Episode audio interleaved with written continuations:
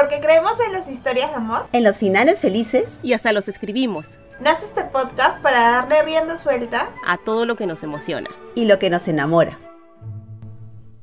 Hola chicas, hola chicos, ¿cómo están? Bienvenidos a un nuevo episodio de este su podcast. Muchas gracias por escucharlo. Cada vez va creciendo más. Eso es maravilloso. Me encantan las, métricas que va teniendo el podcast.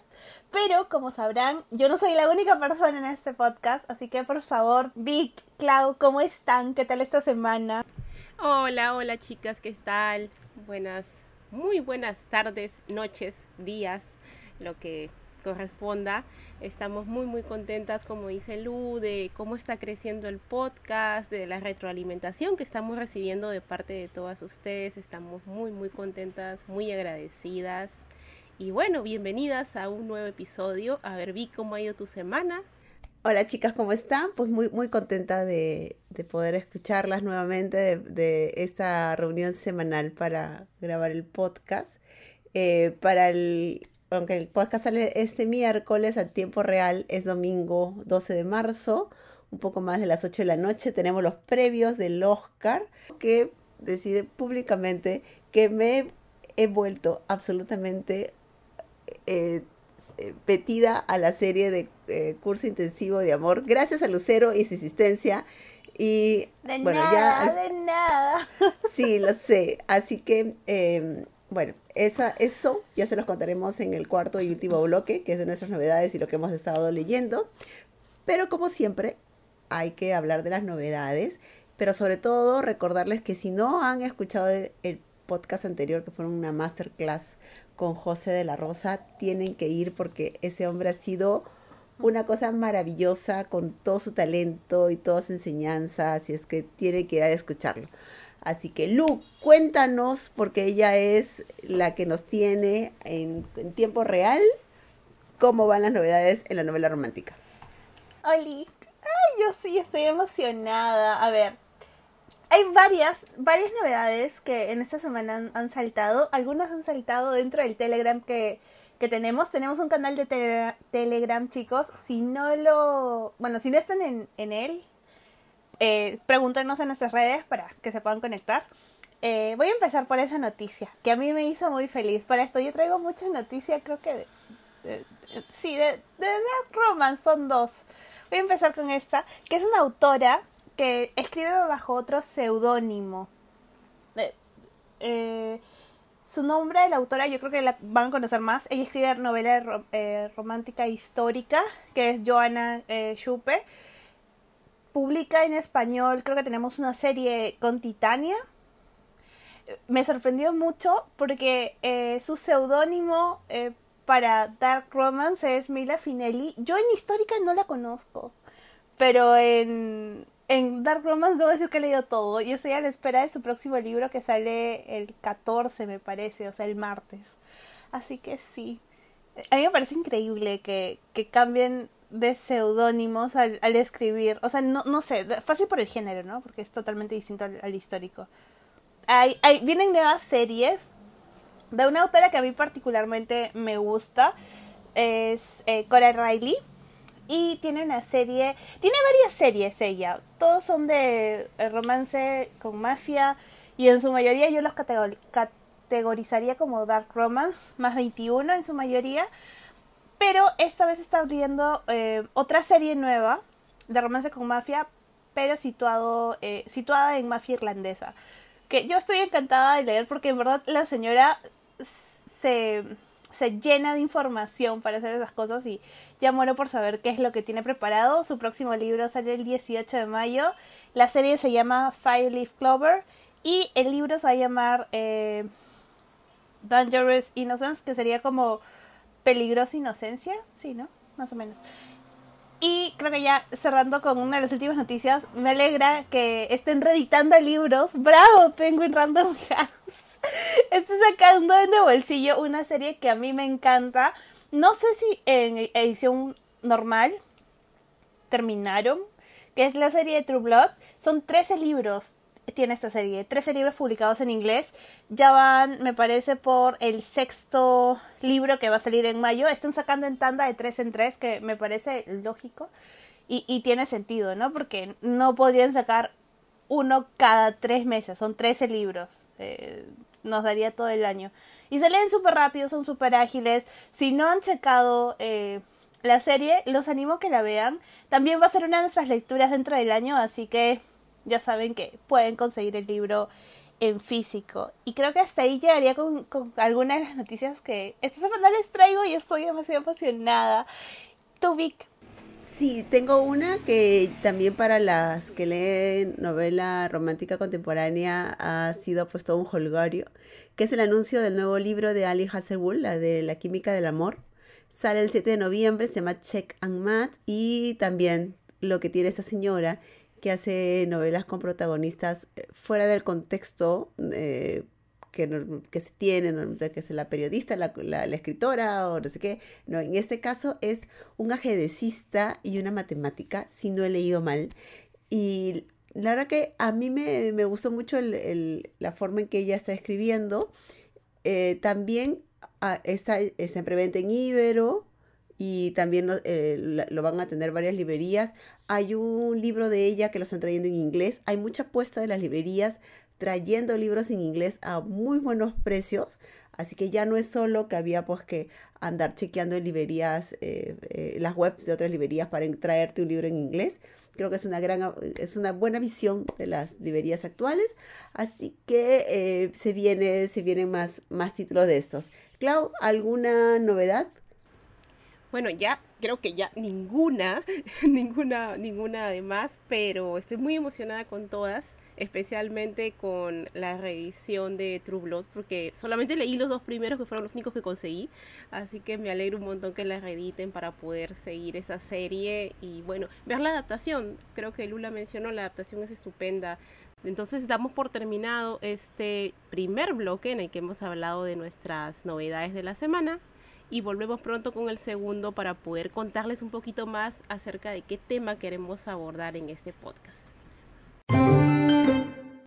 Suscríbete a nuestras redes sociales. Nos encuentras como Leo Romántica Perú en Facebook, Instagram, YouTube, Spotify, Anchor, Apple Podcasts, Google Podcasts e iBot Podcasts. Bienvenidos al segundo bloque del Club de Leo Romántica Perú y el tema, como deben haber leído en el anuncio, vamos a hablar sobre las protagonistas femeninas en la novela romántica. Hay como un cliché que siempre se habla de ellas, que la protagonista es inocente, es hermosa, nadie se da cuenta que lo bella que es solo el protagonista masculino, y que la vida de ella gira alrededor del chico, que no tiene personalidad y que lo único que espera es un matrimonio bien hecho. Eso es lo que siempre, sobre todo los que suelen hablar de novela romántica y no los leen. Eso es lo más este, irónico del asunto.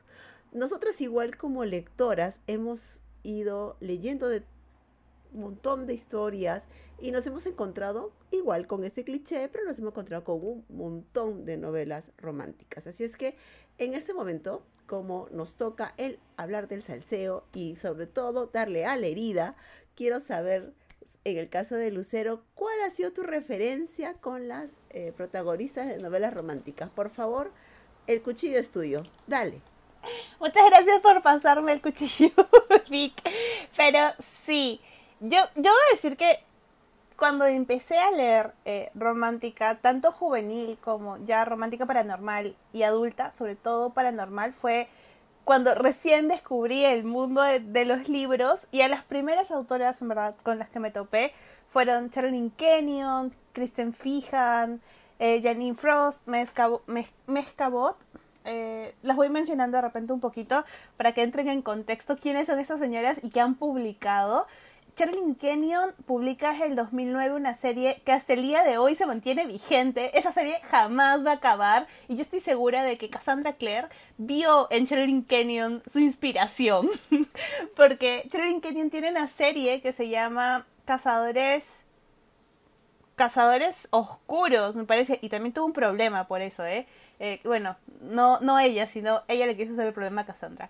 Dejando eso de lado, eh, sí, es, es una serie sumamente larga, con unas protagonistas que tú vas viendo la evolución de las protas eh, en, cada libro, porque cada libro es un año nuevo, amigos.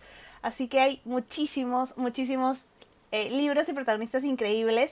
Kristen Fijan, me parece que es una de las autoras en las que he notado el, el cambio bien marcado, porque ella eh, publica una serie que se llama Oscuros o Dark en inglés, que hasta el día de hoy también se sigue publicando. Ojo, lo publica Titania en español y me parece que está casi al día. Es una serie larguísima que creo que llevan por el libro 29 o 30 y va de vampiros, eh, hombres lobos, eh, de- todo igual, es paranormal, tanto como Charlie Canyon, que también es paranormal. Ya se darán cuenta que a mí lo que me gusta leer mucho es romance paranormal. Janine Frost no es la excepción, ella escribe sobre vampiros y sus protagonistas son alucinantes, tiene mucha inspiración en Buffy la Cazavampiros. Si algún día quisieran eh, leer de repente algo similar con una protagonista así super bada, súper eh, fuerte y que le encante pelear y tenga una personalidad muy marcada pero muy divertida, es su autora. Y ella tiene una serie que es increíble, creo que escribió 12 libros y después le sacó, es la reina de los spin-off, le sacó spin-off tras spin-off tras spin-off, que se llama Night Huntress, que es increíble. Yo en verdad tengo tanta pena de que no la traduzcan al español. Intentaron traducir y se quedaron en el segundo libro, como todo en esta vida, que cuando no les funciona y no ven ventas, así como, uff, este, lo abandonan. es, triste. Y la última, que es eh, un romance juvenil, que en verdad sus protagonistas me encantan. Yo creo que muchos la conocen, pocos la han leído de repente, porque no hay mucha traducción de ella acá en español. Es Mezcabot, o bueno, en este lado de Latinoamérica. Mezcabot es la autora del Diario de la Princesa. No sé si, si les suena. Ella tiene series increíbles. Mi favorita de ella y de un- una protagonista que en verdad les, invito a conocer, sobre todo si están aprendiendo inglés, eh, quieren leer algo súper fresco, súper divertido, lean la serie de la mediadora. El primero es divertidísimo, es una, es una joven de 14 años que se muda a California y ya ella tiene el problema de que es medium. O sea, todos los muertos se quieren comunicar con ella. Porque obviamente la gente que está en este plano y está muerta tiene algún pendiente y ella tiene que ayudarles. Y es muy divertido porque cuando ella llega a su nueva casa, llega a su cuarto y en su cuarto hay un fantasma alojado. Es un fantasma de un chico súper guapo, súper divertido, pero es bien melancólico, ¿ya? Y es muy divertida la interacción de ellos, porque él vendría a ser como el Pepe Grillo de esta, de esta chica. Y sí, se van a pasar riéndose a carcajadas. ¿Qué les puedo decir sobre mis referencias de lo que son protagonistas en la novela romántica? Como se darán cuenta, leo mucho paranormal. Esto se lo agradezco a Crepúsculo. Acá yo, fiel Twilighter. Eh, eh, Stephanie Meyer me marcó muchísimo. Creo que a pesar de que Bella Swan no sea una de mis- protagonistas favoritas o con personalidad indicada, puedo decir que sí me jaló a conocer a otras. Y eso es creo que lo más bonito y sobre todo ver el tiempo en el que se van escribiendo sus historias. Porque una cosa es que yo haya leído un libro que se publicó en el 2000 o en el 90 y otra cosa es una historia actual, ¿no? Del 2015, 2010, 2012, problemáticas distintas, eh, personalidades totalmente diferentes. Y, y sí, así que Vic, cuéntame, ¿cuáles son tus referencias en cuanto a romántica? Como ya les he comentado en algún momento, mis primeras novelas románticas, inconscientemente no sabía que eran tan... No, no eran el novelas románticas, eran las, novelas chiquitas que venían en Vanidades. Entonces, mis referencias eran las protagonistas de Corín Tellado. Entonces, como ella obviamente escribía para una novela de señoras, porque Vanidades es una- era una revista para señoras, pues era todo un romance muy blanco, eh, todas ubicadas en España, eh, y la mayoría sí, pues eran chicas que eran virginales, primer amor, todo era así como que demasiado idílico y perfecto, ¿no? Entonces, ese romance prelisto, yo los empecé a leer al inicio de, de- mis lecturas románticas. Em, luego, con el paso de tiempo, pues también veía, por ejemplo, series, eh, o en mi caso an- animes. Candy fue mi re- primer referente de, de una protagonista femenina. Y ahora que soy adulta, pues empiezo a con Candy. Y Candy pues terminó siendo la, la, la máster aquí, la señora, eh, terminó siendo una, una diosa. O sea, estuvo con el Terry, claro que todas, ay, sí, todos amamos a Terry, pero ella decidió bien, decidió por la billetera. Ella des- decidió quedarse con el que tenía plata. Hay también mucho con, con, con las, eh, por ejemplo, las novelas de Televisa, eh, que era lo que también, no es que yo veía mucho, pero siempre tenías, pues, que era la niña pobre, la niña virginal, y tenías al tipo que la salvaba. Entonces, ese fue mi primer vistazo entre la novela le- leída en libro y la novela que yo veía en, televisión. Entonces, creo que me forjé ese previo pensamiento de esta eh, protagonista cliché, hasta que ahora ya me fui encontrando con otro tipo de, de protagonistas que más bien me, me han dado grandes giros, que obviamente de eso ya hablaremos en el siguiente bloque, pero en mi caso sí, yo me encontré más bien con este tipo de, de protagonistas eh, virginales, eh, blancas, en- bla- blancas también físicamente, pero en casi, casi angelitas que caían del cielo y que no tenían pues ni un gramo de maldad, pues, li- no, no sé si eran buenas o tontas, ¿no? La- Las ponías muy mucho en, en ese extremo. Así que Clau, no sé cómo fue tus inicios con, con las protagonistas femeninas. En mi caso fue muy, muy, muy similar a, a lo tuyo, Vic. Eh, empecé con las clásicas vanidades, en las que llegaban las pequeñas novelas por entregas de Corín Tellado, generalmente. Creo que habían otras autoras, pero yo recuerdo más a Corín Tellado, definitivamente. Y fue como, yo con, con esas novelas he tenido como un, un desarrollo muy curioso, ¿no? En su momento me parecía fascinante porque los leía siendo un adolescente y qué bonito y qué romántico y qué lindo todo empiezas a crecer y empiezas como a decir, oye, esto no está bien, oye, esto no es así, ¿cómo va a ser su mayor objetivo de esta chica casarse y tener hijos y encontrar al hombre que, que le arregle la vida, por así decir, y la salve de todos sus problemas? Luego ya más mayorcita, ya, ya señora, creo que he aprendido a ver este, las novelas en su contexto también, ¿no?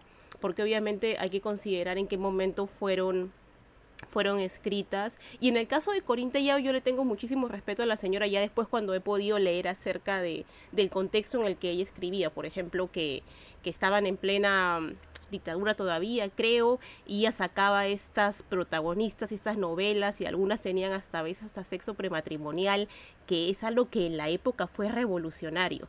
Entonces, de repente en el 2020, 2022 es como que nos jalamos de los cabellos, pero en esa época era muy, muy, muy, muy, muy valiente de su parte escribir, ¿no?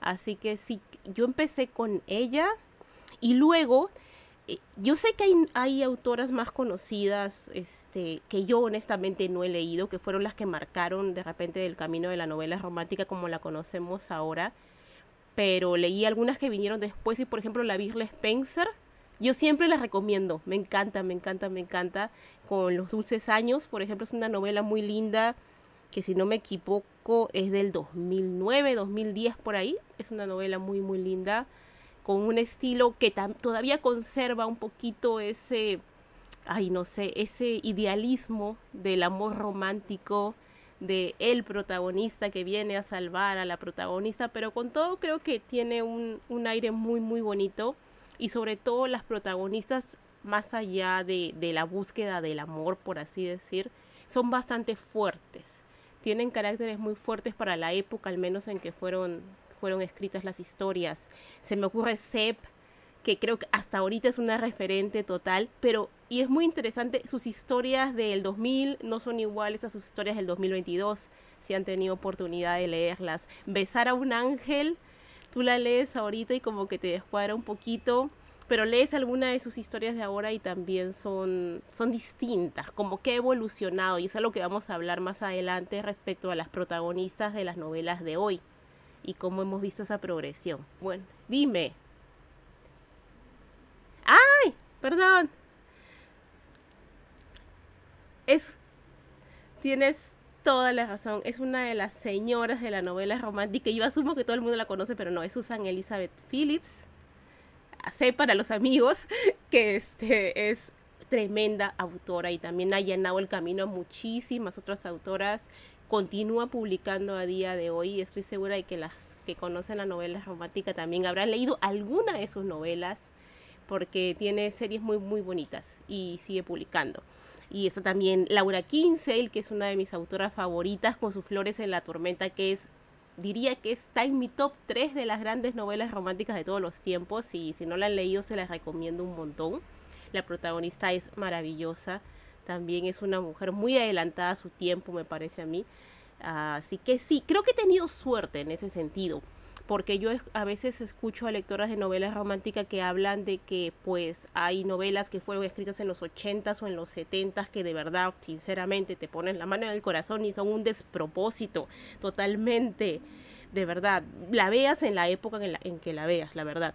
Entonces, yo no he leído esas, esas novelas, creo que soy afortunada en ese sentido, más allá de Corín Tellado, pues han Ah, he tenido todas estas autoras, Florencia Bonelli se me ocurre también, que es una autora ya hablando de nuestro lado del charco, que con sus detractores y la gente que la ama mucho, pues tiene protagonistas también muy interesantes y es también el reflejo de la época y de la sociedad que ella trata de reflejar en sus novelas. Así que en ese sentido he sido afortunada, muy afortunada. Y bueno, he tomado nota de todas las recomendaciones de Lucero, por supuesto, y también de... Estoy atenta a lo que nos va a comentar Victoria respecto a los protagonistas de ahora que le han robado el corazón. También admiro mucho a Candy, por supuesto. Este, cada año más. Así que nada, vamos a dar por cerrado este bloque y vamos a venir prontito con el tercero para poder hablar precisamente de las protagonistas románticas de las novelas de hoy. Recuerda que nuestra primera reunión será en marzo y nuestra lectura principal es Canciones de Amor y Guerra de Santa Montefiore. el tercer bloque de esta, de este, esta entrega del podcast de Leo Romántica Perú. Soy Claudia Cardoso y ahora vamos a hablar acerca de las protagonistas de novelas románticas de nuestros tiempos. Porque así como nos han oído hablando de las que leímos por primera vez, las autoras de los 70s, 80s, nuestras referencias incluso de animes. Ahora nos toca contarles un poquito acerca de las protagonistas que hemos conocido en los últimos años, que se están abriendo paso y que de alguna manera están marcando el camino de lo que se vendrá en los próximos. Así que nos gustaría saber qué tiene para contarnos al respecto Vic cuáles son las protagonistas de estos tiempos que has leído y que te han marcado de una manera especial y por qué. Es, eh, no, voy a hacer una lista tan larga porque creo que podríamos probablemente tener un volumen dos o tres porque merece mucho este tema. Pero sí hay un, hay un tipo de protagonistas que están teniendo mucha, eh, mucha vigencia, que, que se le está mirando más y que están saliendo del molde. Por ejemplo, con La ecuación del amor, que es una novela de Helen Hong, eh, sus protagonistas, la primera, que es Estela ella, ella tiene el síndrome de Asperger. Y ella es la que lleva esta novela romántica, que sin hacer spoiler, es una chica de que está como lo que le ocurre a las personas que tienen este síndrome, este espectro, perdón, este espectro, es que suelen enfocarse en un solo tema y ella es muy buena en su chamba, pero suele tener más bien dificultades para socializar y ella ya sabe de que uno eh, quiere tener familia, eh, su, familia ya la está empujando a tener citas y todo y la verdad que nunca pasa de una, de una cita. Entonces eh, termina ella contratando a un chico, un gigolo, para que la ayude en ese tema. Y lo genial aquí es que no solamente te cuenta esta historia que puede ser muy divertida y muy bonita, sino que va un poco más allá, al lado de, eh, es que las personas que tienen el espectro autista se pueden enamorar, pueden tener un, romance, pueden hasta tener una vida sexual activa, ¿cómo, cómo manejas eso? Y creo que no solamente manejó muy bien eh, eh, Helen la temática, sino que te da una visión diferente a las historias que te, que te van marcando. Eh, y ella también tiene, tiene una trilogía y ya estamos, eh, la otra es la, eh, la química, algo también, para bailar me olvidé los nombres. Otra que me parece también que sale de mucho de la, del concepto de la eh, sobre todo por, por, su, por su oficio, es Ali Hatzebul con La química del amor. Les confieso que cuando hablaban tanto de esta historia, yo, no le tenía tanta fe porque cuando hay mucho hype, ah, me ha pasado que leo novelas que tienen demasiado hype y es como que, no siempre me terminan gustando tanto. Pero esa me gustó mucho porque no solamente ves que lo que hay siempre, ese machismo dentro de, áreas, de, eh, sobre todo en, los científicos, sino lo difícil que, lo difícil que ser mujer en la NASA, lo difícil que es ser, ser una mujer científica, sino que además eh, tener una historia de romance real, porque son, son oficios en los cuales te dedicas mucho tiempo de tu vida, de tu vida joven, si quieres ser alguien en ese rubro, pues tienes que dedicarle las 24 horas del día. No es tal vez como otro tipo de trabajo donde puedes tener un poco más de relax, porque en este caso es, eran eh, alumnas de doctorado, entonces literal tenían que estudiar todo el rato. Es, es un tipo de chamba que, por ejemplo, para mí era bastante desconocido y te vas dando cuenta de los cambios que se van dando. Entonces, eh, creo que lo que están haciendo las autoras ahora es no solo enfocarse en, protagonistas que ya salen de ese molde de blancas, rubias, de ojos azules, sino que son chicas reales. En el mismo juvenil y en fantasía, la serie de, la de Jennifer Armstrong de, de Sangre y Ceniza, Poppy es la protagonista es una chica de curvas grandes, no es una chica gorda, pero es una chica grande, no es una no, es normalmente una ninfa como normalmente siempre son las protagonistas de novelas de fantasía o tiene una cintura enana o no, ella es una chica de grandes proporciones. Entonces, ya vas encontrando gente real o que tú puedes decir, "Oye, me, me puedo identificar con ella", ¿no?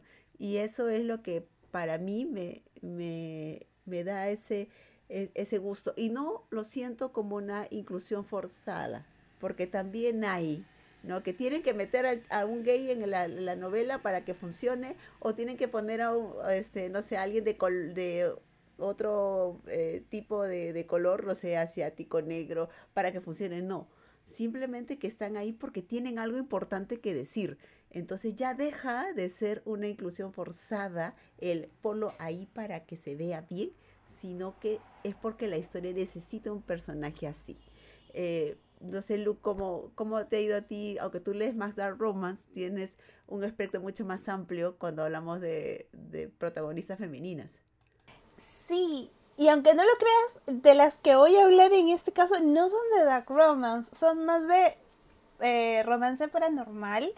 Y, o sea, totalmente de acuerdo, Vic. Totalmente de acuerdo de que gracias a todos los dioses, eh, ya las protagonistas van cambiando, van reflejando otras realidades, le van dando más cabida a cosas que antes que íbamos a escuchar hablar de alguna protagonista que tuviera eh, Asperger o no sé, protagonistas en, en inglés se le dice romance, pero en, en Stern, que, que son protagonistas que están dentro de, de alguna rama de la ciencia, sean astronautas, químicas, físicas.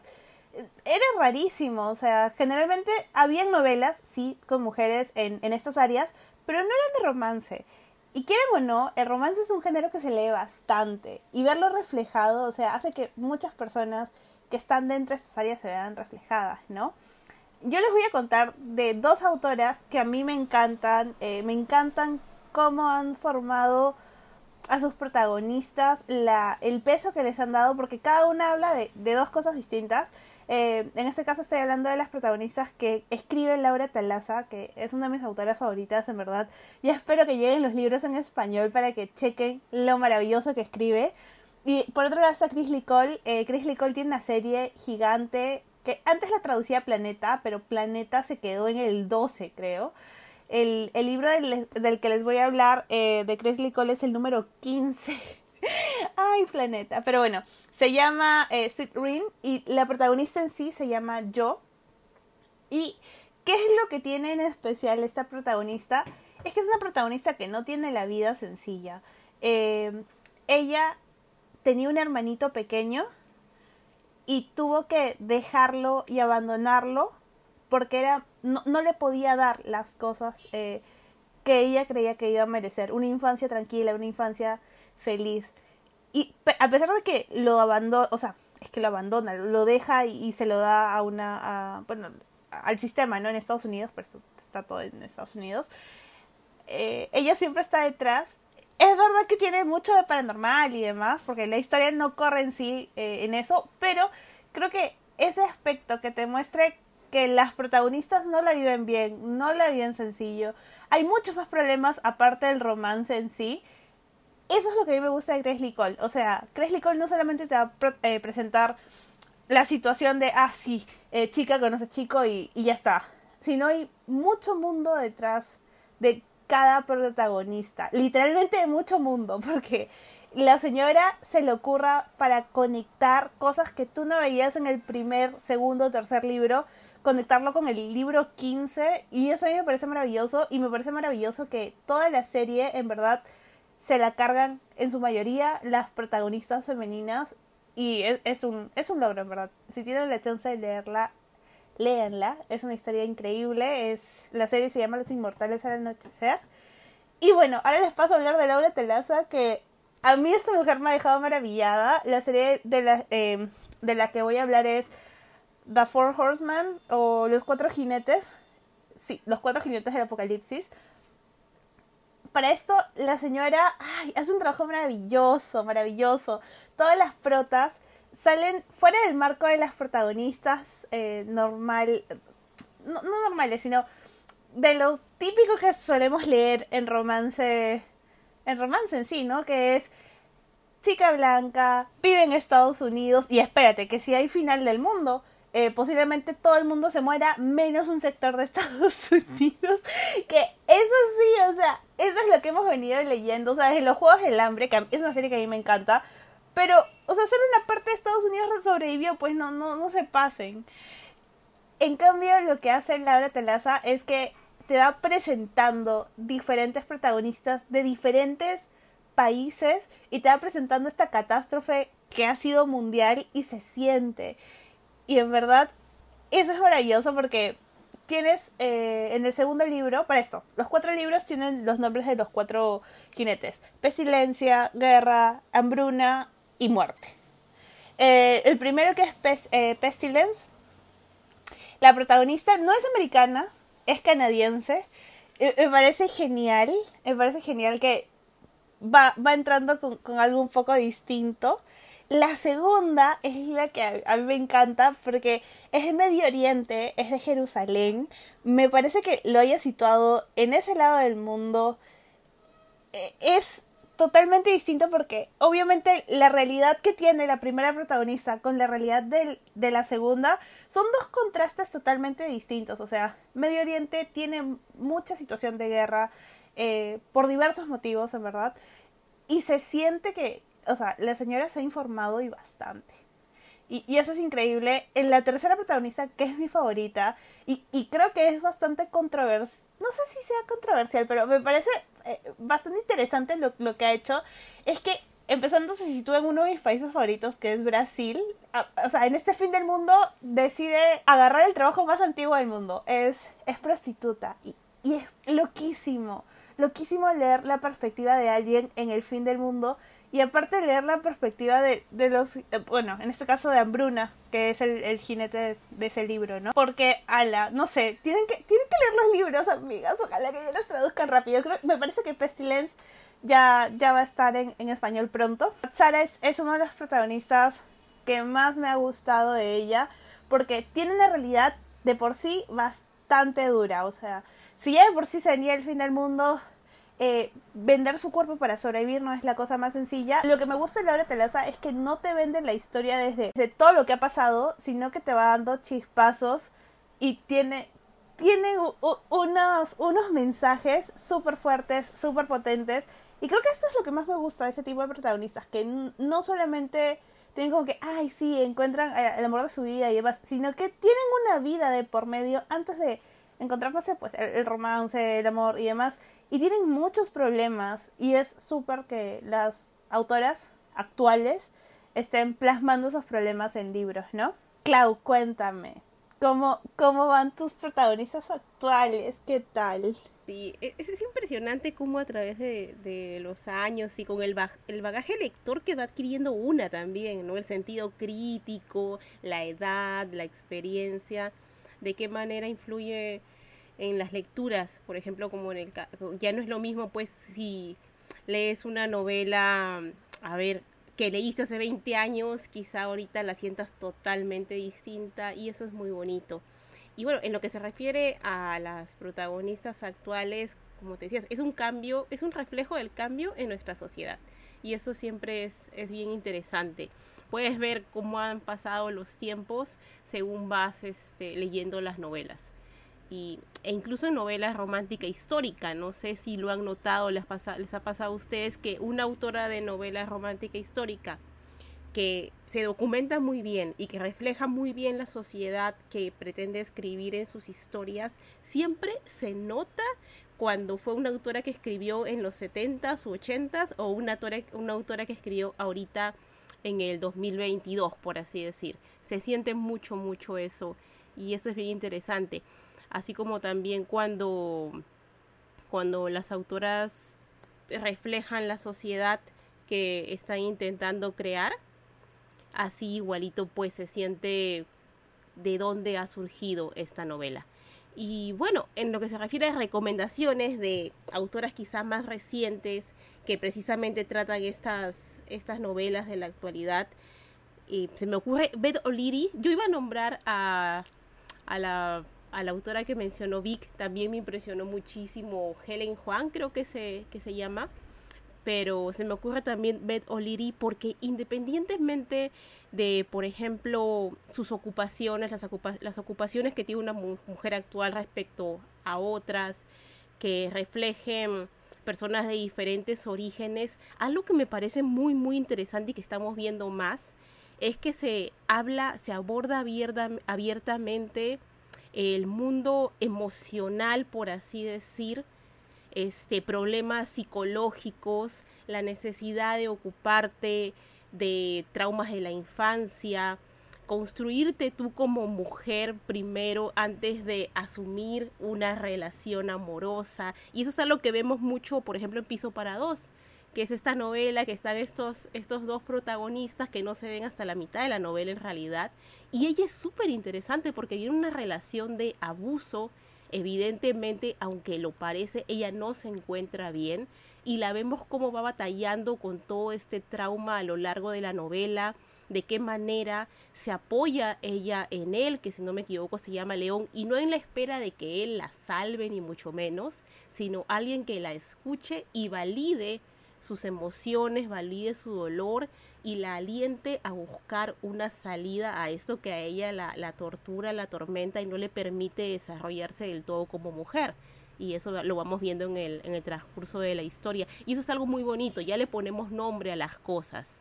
Ya no es el estoy sufriendo y debo, el problema seguramente soy yo, no importa que vengas de una relación abusiva, de alguna u otra manera siempre te hacían sentir que eh, la culpa era tuya en cambio aquí es, sabes que has sufrido porque te han hecho esto y lo otro y vas a tener que pasar un proceso para superarlo y no estás loca y tienes todo el derecho de sentirte como te sientes y puedes salir de esto y puedes salir a algo mejor además.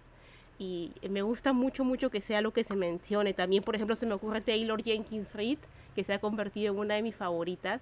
Ella tiene novelas que no son románticas, pero estas en particular como Felices por siempre o Los dos amores de mi vida, en realidad sí que lo son, son románticas y lo mismo.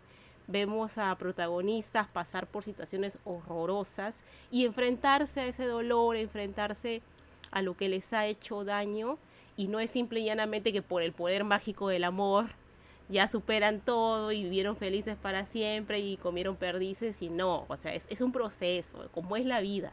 ¿No? Como hemos aprendido a ver la vida.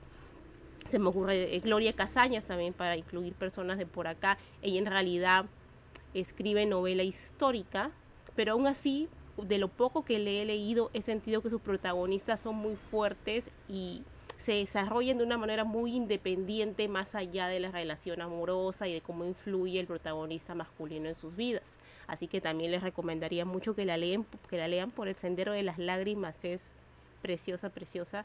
Así que como ven hay muchísimas recomendaciones, hay un montón de novelas que creo que pueden anotar y es al fin y al cabo como un reflejo de nuestros tiempos, como decíamos todas, y es muy bonito poder analizar cómo la mujer ha evolucionado y podemos verlo también en las protagonistas de las novelas que tanto nos gusta leer. Hay algo que, que, has dicho y que creo que podría remarcar este bloque, es que las protagonistas actuales ya no necesitan que te validen, sino que necesitas que tu pareja te apoye, ¿no? Ya son, ya no buscas que alguien te mantenga, te, que seas la sombra de alguien, sino eh, buscas que alguien esté igual a tu lado y que vaya contigo, ¿no? Y creo que esa es la gran diferencia de las nuevas eh, protagonistas femeninas, no sé, Lu.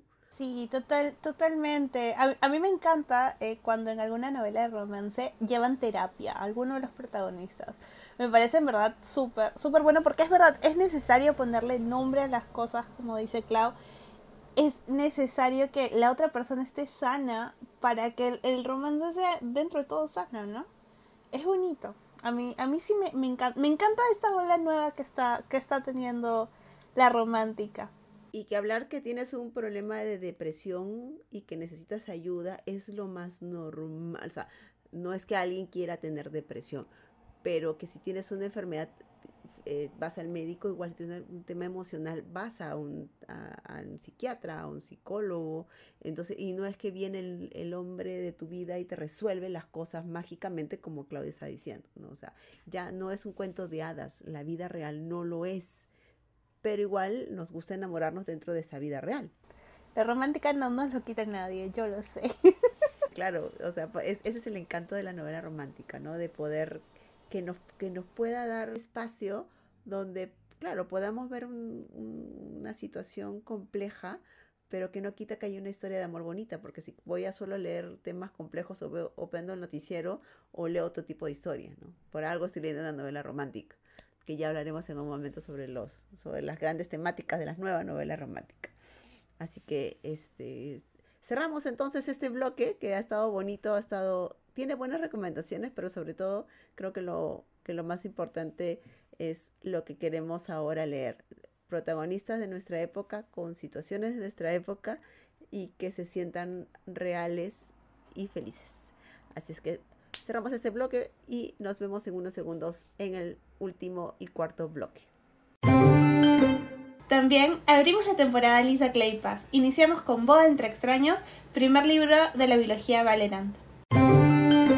Y bueno, ya estamos en el último bloque.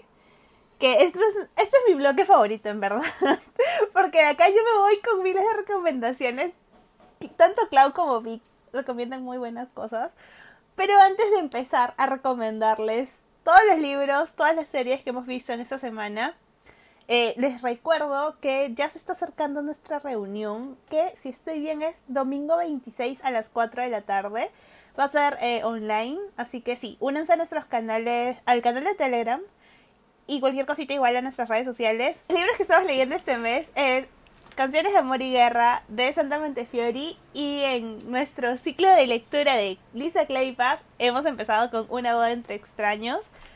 Así que sí, esas son las dos lecturas que vamos a estar debatiendo, hablando, conversando, destripándolas en nuestra reunión del domingo. Y bueno, eh, comencemos con las recomendaciones. Clau, cuéntanos qué tienes por recomendarnos esta semana. No he visto nada. Bueno, he visto películas de terror, pero ya me dijeron que no recomiende películas de terror en un podcast de novelas románticas, así que no lo voy a hacer.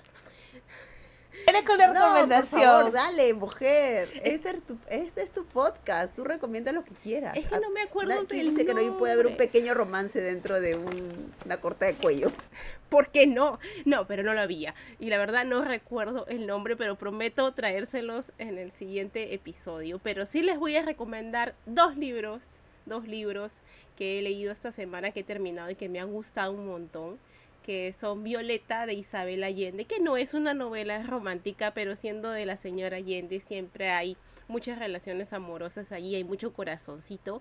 Y algo súper interesante es que trata de la vida de una mujer, Violeta, que ha vivido dos pandemias, la pandemia de la gripe española y la pandemia que hemos vivido, bueno, todos, ¿no? Así que ella narra todos estos casi 100 años de vida de esta mujer y cómo los acontecimientos de su vida han influido en la persona que fue. Un, algo como es recurrente en Isabel Allende, siempre trata la historia de su país, aunque no lo nombre, eh, la dictadura, este, los cambios en lo que se refiere a la vida de la mujer y es muy muy interesante así que allí lo dejo de recomendación y como novela romántica terminé Magnolia de Nieves Hidalgo que es una estupendísima autora de novelas románticas en nuestro idioma. Es una historia muy cortita muy muy corta se la lee una sentada la encuentran incluso en Kindle Unlimited así que es una historia de a ver, en Regencia trata de esta mujer que se ha quedado viuda y, se ha quedado en la calle porque el, marido era un hombre horrible totalmente y para remate la deja en un enredo porque parece que tenía allí alguna relación con espías. Exacto, con espías. Y este, y hay personas, entre ellas nuestro protagonista, que quieren recuperar esa información que creen en su poder entonces se forma ahí un tremendo enredo y en medio del enredo surge el amor, por supuesto. Y está con el arte de Nieves y ya lo que consigue envolverte en una historia muy muy cortita, crear personajes que se te quedan grabados y una relación muy bonita y muy creíble también. Así que esas son mis recomendaciones y ahora saco papel y lápiz para anotarlas de Vic. Bueno, chicas, yo he leído o terminé de leer más bien Una boda entre extraños de Lisa Claypas obviamente me voy a esperar al domingo 26 para contarles todo, pero me ha sorprendido muchísimo. Uno, porque esa novela está escrita casi en el final de los 80 inicio de los 90 eh, no está ubicada, la verdad, como les dije, yo entré sin saber casi nada de la historia. Está ubicada más bien en la época americana, en los eh, es 1800 igual, están en el, en el tiempo de de, Hamilton, de Washington, con, la independencia, que todavía había zonas donde estaban eh, con, las colonias. Y en ese interín es que se desarrolla esta historia que tiene, claro, tiene el romance, pero tiene mucho de este lado histórico que la cual yo no conocía muy, muy poquito. Y luego la, o sea, no es que empieza a la mitad, pero hay, hay un, hay un rumor ahí que tú vas leyendo en toda la historia y ese, esa bolita de nieve se empieza a convertir pues en, todo un tema porque ya se vuelve hasta de suspenso. En serio que a mí me ha dejado alucinada, alucinada como tiene que ser Lisa Claypa, pero sorprendida, sorprendida porque eh, yo ya la vengo leyendo de hace bastante tiempo y no me había encontrado con una historia tan bien desarrollada para, para todos los temas que ha abarcado la señora. Se, ha ido en grande.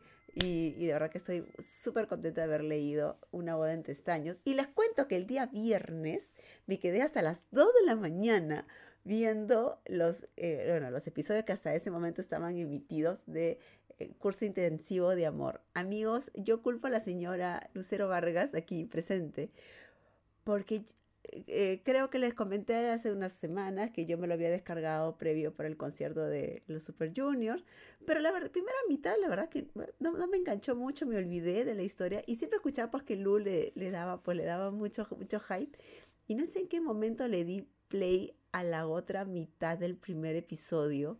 Terminé ese primer episodio y me quedé con, mm, parece interesante. Seguí con el segundo episodio y yo ya no pude parar. O sea, yo ya no puedo, ya no pude leer porque en la hora de almuerzo me ponía a, ver la serie y el viernes dije yo no me podía dormir sin saber en qué termina. Así es que hoy han subido los últimos, o sea, los dos antepenúltimos.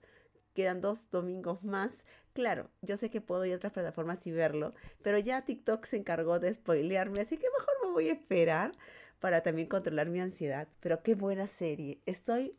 Este, y, y ¿saben qué es lo que me gusta de, esta, de este tipo de historias? regresamos al punto. Las protagonistas no terminan siendo guapas, hermosas, bellas, sino es una mujer, es una mujer como real, como cualquiera de nosotras. Pues esta es una señora que tiene eh, a cargo a un hermano que tiene también aspecto autista, que tiene un negocio, que está encargado de, de, una niña y que su foco es obviamente que le vaya bien a su empresa, que es un, es un lugar de, de, venta de guarniciones.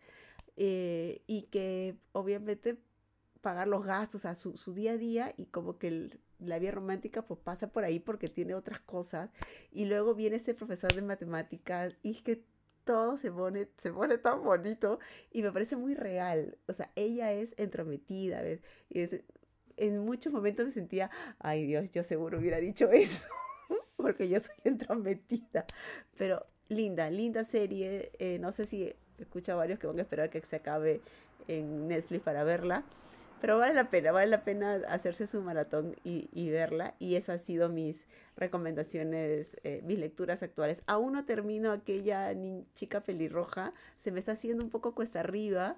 Espero terminarla en estos días. Y yo ya empecé a leer canciones de amor y de guerra.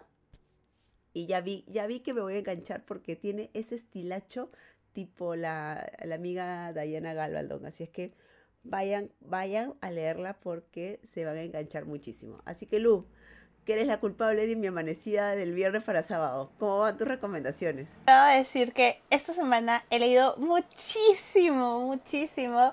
Y antes, de empezar a recomendar, debo decir que en verdad no es mi culpa que, que el drama sea tan bueno. No es mi culpa que los coreanos creen muy buen contenido. Y me está gustando igual también, por las mismas razones que vi. Me parece que todo el mundo merece un romance. Eh, la historia de la señora es increíble, es divertido. Ay, no, no. Vean, vean el, la, el drama y ojalá se amanezcan también y lo maratonen. Así que bueno, empiezo con, con mis recomendaciones. Son varios libros, todos, todos sí son de Dark Romance. Esta, esta semana sí me fui con, con todo. Fue como que, ok, voy a leer Dark Romance. Eh, el primero fue un ARC, sale el libro el 31 de este mes, que es Scandals of the Father de Zoe Blake es una autora que me gusta bastante cómo escribe. Creo que no es una autora para todas. Eh, o, todos. chequen siempre los trigger warnings. En este género, chequen siempre los trigger warnings. Si hay algo que no les guste, no lo lean. En verdad, por gusto van por el libro porque se van a sentir incómodos. Es, un género que busca incomodar. Y si hay algo que no, no les gusta, en verdad, yo, yo sí recomiendo y saben que no tomen el libro. Este libro de por sí no es tan dark romance, pero sí tiene temas como la diferencia de edad de los protagonistas. La prota es legal por si acaso, tiene 22 años, pero igual, hay una diferencia casi de 16 años, así que solo digo. Y es muy divertida porque eh, es este tipo de protagonista gruñón y demás, y la otra protagonista no lo es. Y hay mucho embrollo dramático de sí, este, yo, yo, yo no me quiero quedar contigo y, él es como, no me importa tu opinión y ella es como, te va a importar mi opinión. Así que sí, es súper corto, escribe novelas súper cortas de 150 páginas, así que también pueden leerla en una sentada. Después leí un libro que me voló la cabeza esta semana que se llama Touch of, of Hate de C. Holman y G.L. Beck en verdad no sé cómo contarles de qué va la, la, novela, porque también es una novela corta, de 196 páginas me parece. Y eh, solo les puedo decir que lo que más me gustó de la historia es este giro oscuro que tiene donde uno de los eh, personajes principales eh, tiene, no sé si, si es identidad múltiple. Creo que, creo que estoy diciéndolo mal, porque tiene otro término, ¿vale? Pero sí. Es como... Te, te, dan ese chispazo y tú te quedas como, ¿qué ha pasado acá? ¿Qué está sucediendo? Y a mí me, me encanta, me encanta que, que, no, que lo que menos esperes suceda en, en una novela, así que eh, sí me gustó bastante. Ese también es Dark Romance, mayores de 21. Ahí sí chequen, en verdad, chequen los trigger warnings. Porque tanto C. Eh, Holman como G.L. Beck escriben... Eh, sí, e- escriben como bastante oscuro, pero suelen poner todo, todo lo que vas a encontrar en la novela al inicio del libro. Y como ya había leído G.L. eh. Beck, y yo pensé que este libro era autoconclusivo, no lo es, amigos, así que si quieren leerlo terminado, espérense hasta mayo. no tengo el segundo, no sé qué voy a hacer con mi vida. Me fui a leer otros libros de ella. Y dije, bueno, podrá ser. Escribe súper corto, en verdad. Yo leo sus libros en dos, tres horas de sentada. Y leí un dueto. Una biología que me ha gustado bastante. Estoy como, me ha gustado y así como, ah, de repente es porque, porque necesitaba llenar el vacío que me dejó la novela anterior, que es Perfect Billion y Beautiful Monster. Es el 1 y el 2 de Perfect Lies. Eh, la biología de Perfect Lies. Y en este caso lo escribe G.L. Beck con Sei Rena. En verdad no sé cómo hacen para escribir tantos, tantos libros. Sobre todo G.L. Beck escribe un montón de libros a cuatro manos. Me, me parece increíble. Eh, el libro de acá es de mafias. eh, tiene trigger warnings, igual dark romance, mayores de 21.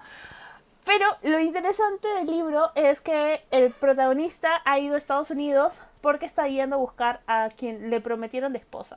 Eh, para esto la chica ha huido, mataron a toda su familia en Italia, está yendo en Estados Unidos eh, escondida y demás. El protagonista eh, la encuentra, obviamente no le dice nada, sino que modo You, el stalker, empieza a entrometerse en su vida y la conquista.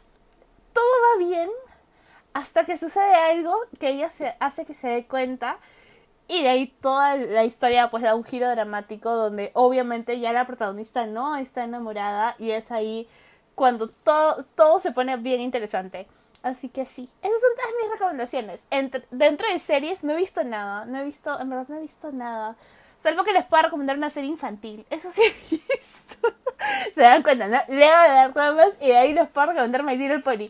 Pero, así que sí, esas serían todas mis recomendaciones, creo yo, de esta semana. Yo me quedo anonadada con la cantidad de lecturas que tienes y yo no sé si es que no duermes, querida, porque es que esa señorita, ahí ustedes que la escuchan, no, no se dedica las 24 horas del día a leer. Ella chambea, estudia, o sea, no sé si no duerme. O sea, yo estoy pensando eso, querida, ¿cómo haces, por favor? Debo No decir que estos libros, no, no, no, no son giratiempos, son cortitos, son libros de...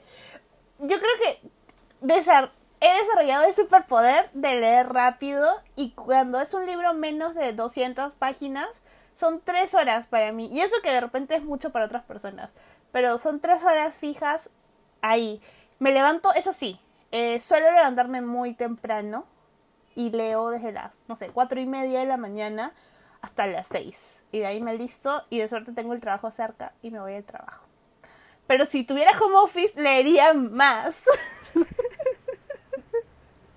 Es que, Te no, yo, de verdad, eh, sí, o sea, cuatro y media no, no, no la hago, me, me- me levanto igual cinco y media, pero eh, no, no, no me da el tiempo por el tráfico y todo. Y ahora, yo escucho más podcasts en el, en el bus, entonces creo que también podemos poner una sección de los episodios de podcast que, que vamos escuchando eh, mientras tanto. Pero, por ejemplo, eh, para poder terminar de ver la serie, para ponerme al día, tuve que dejar de leer. O sea, yo no podía hacer dos cosas a la vez porque no me daba más el tiempo. Entonces, es como, rayos, te escucho y te, te escucho y digo, eh, algo tiene que sacrificar. Entonces, debe ser un poco el sueño porque también... Las series, Claudia, no he visto series, no he visto series esta semana. He sacrificado eso. ¿Has visto una serie infantil? Sí, pero es Bluey. Es, son capítulos de 20 minutos. Menos de 20 minutos, 7 minutos, 8 minutos. Escuchen, En es, serio, es muy buena esa total. serie. Es muy buena esa serie. Véanla. Les van a hacer sentir. No sé, en verdad véanla. Vean, véanla ustedes, muchachos. Yo estoy segura que van a ver la serie y van a decir, oh Dios mío, qué maravilloso guion. Porque a mí me encanta. Ya, va- va- vamos, vamos a anotarla. ¿Dónde la ves? Eh, está en Disney, Disney Plus. Ah, chévere. Listo. Clau, ¿algún... Bueno, tú has anunciado que se viene novela nueva en mayo. Sí, ah, Cuéntanos. Te cuento, no, no, no había comentado. A ver, tú sabes que me encanta la regencia, amo la regencia, leo mucho de regencia y nunca había escrito una novela ambientada en la regencia. Mira tú la ironía.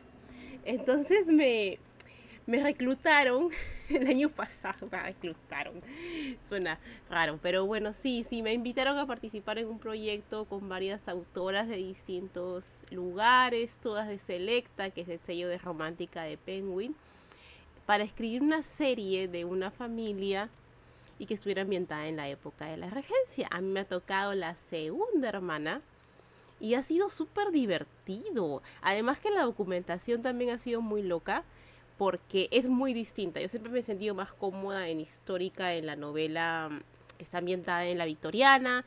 Por allí, Eduardiana también me encanta. Y de Eduardiana también les voy a tener algo prontito, pero eso les cuento después. Pero en lo que se refiere a, a Regencia, nada. Y ha sido muy interesante conocer cómo eran las cosas en esa época. Así que se llama La señorita Wright, va a la guerra. Así se llama, creo que tiene un título divertido porque trata, e, es como un pequeño homenaje a Persuasión, que es una de mis novelas favoritas, porque trata de estos dos chicos que eran muy jóvenes en su momento y estaban medio que enamorados. Él tenía muy muy buenas intenciones en su en, en, cuando la conoce, pero ella la convencen de que no era el mejor partido, así que lo rechaza y él se va pero luego regresa, pasan los años, ella no se casa, él regresa, pero él no quiere saber nada con ella, sino que a diferencia de Anne, que digamos que acepta su destino con más tranquilidad, mi protagonista que se llama Charlotte no lo hace de ninguna manera y por eso se llama que se va a la guerra porque está decidida a reconquistarlo. Y ese va a ser este, digamos, el viaje de esta novela que he intentado que sea muy divertida y muy fresca, es corta, y bueno, en su momento ya les iré contando, sale el 18 de mayo, si no me falla la memoria. Así que ahí van a tener a esta protagonista tan divertida. A esta señorita hay que hacerle recordar que esta es también sus redes sociales, su podcast, para que hable de su novela.